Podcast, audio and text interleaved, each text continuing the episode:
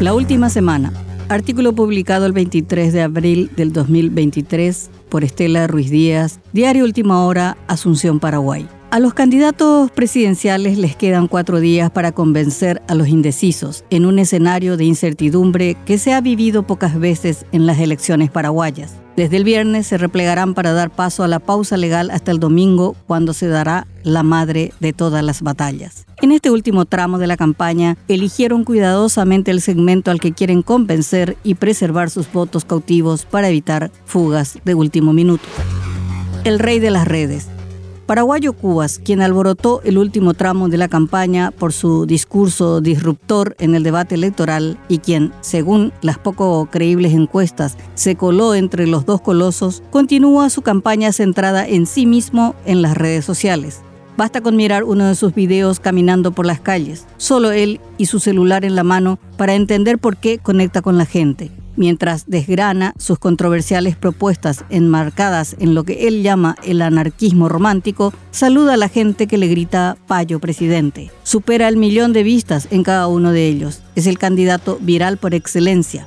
Con la intención de demostrar a la oposición dividida, el cartismo lo posiciona en sus medios. Finalmente, quienes siguen a Cuba son aquellos olvidados por el Estado y que ya no se fían en la democracia y la ANR que hace 70 años está en el poder. Por ello, algunos caudillos colorados alertan que la sobreexposición en los medios del presidente colorado podría ser un boomerang por estar alimentando a un monstruo que devorará también el voto colorado. En los círculos políticos lo señalan como el tercer mejor posicionado, pero nadie se anima a decir a quién afectará o beneficiará todos le tienen miedo. En Paraguay, donde la política es una transacción económica, el votante es arreado, o sea, se lo traslada hasta el local de votación, se le paga por el voto. En este contexto, Payo tiene un problema fundamental. No tiene equipo, ni estructura, ni recursos para convertir la intención en votos reales. Todo está por verse con él.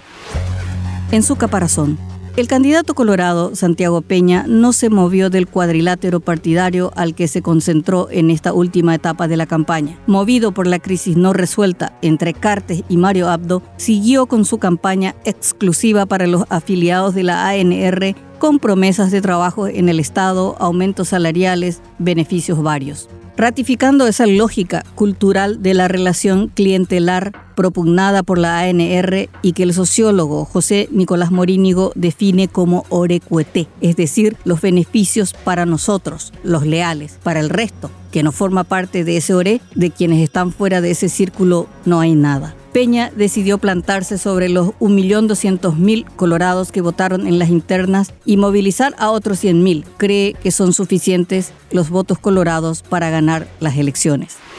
Baja cotización electoral. Euclides Acevedo empezó bien la campaña, pero no prendió en el electorado quizá por la entrampada interna de la izquierda. Munido de una retórica exquisita, sin embargo, no logró captar al segmento que no apoya a Peña ni a Efraín y donde Payo captó la atención.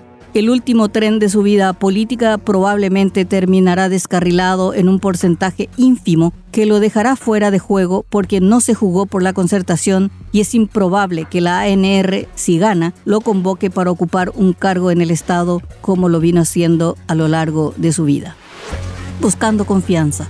Efraín Alegre decidió jugar a fondo esta última semana y para convencer al sector aún reticente a su candidatura, adelantó parte de su gabinete, lanzando guiños al sector más conservador de la sociedad. De los cuatro ministerios anunciados, dos serán manejados por liberales de derecha, incluso con el riesgo de generar malestar en sus aliados de izquierda, especialmente el Ministerio del Interior. La cartera de seguridad será para Sebastián Villarejo, de Patria Querida, el partido que alentó la ley que endurece las penas por invasión de tierras. En Industria y Comercio propone al ex intendente Martín Burr, un nombramiento que agradará a los empresarios. El Ministerio de Defensa entrega a los colorados de la mano del ex diputado Edmundo Rolón, un discreto dirigente republicano casi en retirada de la política. Para el Ministerio de la Mujer propuso a Rafael Aguanes, una histórica dirigente liberal sin reparos. Completó su lista con la laureada actriz Ana Brum para Cultura y Teresita Ojara para Cinefocal. En este primer anuncio recorrió parte del arco plural de la concertación con liberales, colorados, patriqueridistas y encuentristas. A la concertación le quedan los últimos días para convencer al electorado independiente y a sectores de izquierda que finalmente decidan por el voto útil. Dos ausentes presentes. No solo los candidatos son protagonistas, Horacio Cartes y Fernando Lugo son grandes jugadores en estos comicios. De frenética participación tras las internas de diciembre, Cartes cayó en desgracia tras las sanciones políticas y económicas de Estados Unidos. No se sabe si esta última semana se mostrará en público porque hace semanas que fue relegado presente ausente, la dirigencia espera de él lo que siempre dio, mucho dinero para el día de. Fernando Lugo es otro presente ausente. Su enfermedad lo dejó totalmente fuera de juego, desatando una crisis dentro del Frente Guazú y una disputa miserable sobre sus preferencias. El expresidente, más allá de su estado, sigue siendo una figura atractiva en la política y es probable que esta sea su última participación como cabeza de lista. Su ausencia en la campaña afecta a la izquierda, pero la permanencia de su nombre en la lista es un sello de garantía para que el Frente Guazú logre bancas en el Senado. Aún faltando pocos días para los comicios presidenciales, la incertidumbre sigue marcando el escenario.